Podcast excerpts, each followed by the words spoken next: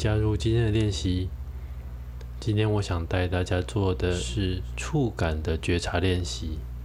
大家觉得在我们全身上下，触感最为明显、最为灵敏的地方在哪里呢？我们有一个很容易操作的部分，就是我们的双手。你可以试着将你的两只手合在一起。通常来说，你会感觉到从另外一个手掌传过来的温度。接着，你可以试着。稍微前后摩擦一下你的手掌，你可以去注意一下你在摩擦的过程当中，你的手掌感觉到了什么样子的感觉？也许是温度的感觉、湿度的感觉，也许是粗糙的感觉，也许是硬硬的骨头，或者是表面的皮肤。你可以注意一下。是手掌的部分比较明显，还是手指头，还是指节的周围，还是指尖？你可以注意一下哪一个部分的感觉最为明显。接着，你可以试着将你的两只手指头交叠在一起，十指紧扣，还是一样维持前后的移动摩擦。你可以透过你的手指头的内缘、内侧，感觉到另外一只手的手指头的移动。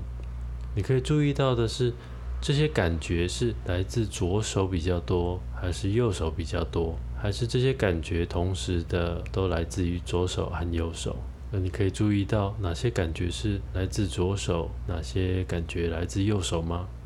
不一定能分别的很明显，但如果你有注意到的话，那也很好，去注意一下那些差异跟变化。接着，你可以自由的让你的双手彼此触碰、移动。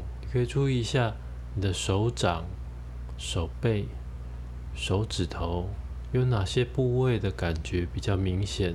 也许是质感，也许是温度，也许是湿湿的感觉，或者是有点干燥的感觉。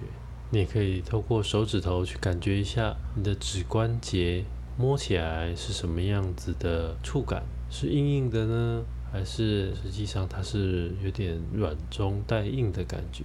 你也可以去摸一下你的指甲，指甲的周围、周边，你可以在脑海当中描绘出这个指甲它的形状、它的大小。而这些触感应该跟皮肤非常的不同。接着，你可以两手紧扣，稍微的用力一点，紧紧的握住你的双手。可以注意一下，你在双手紧握的时候，那个感觉是什么？是紧绷的感觉吗？是压力的感觉吗？而温度呢？湿度呢？它们有没有什么样子的变化？接着你放松你的双手，但是还是维持双手交扣，去感觉一下放松之后，你的两只手有什么样的感觉？是放松的感觉？这个放松的感觉又是如何？你可以试着再一次的用力的握住你的双手，去感觉一下这两者之间的差异。这个紧绷的感觉在你的双手当中，在哪个部位最为明显？接着再一次的放松，去感觉一下这个力量放掉之后，哪个部位放松的感觉最为明显？你可以重复的做几次这样子的紧绷跟放松，去感觉一下这之间有没有什么样子的差异。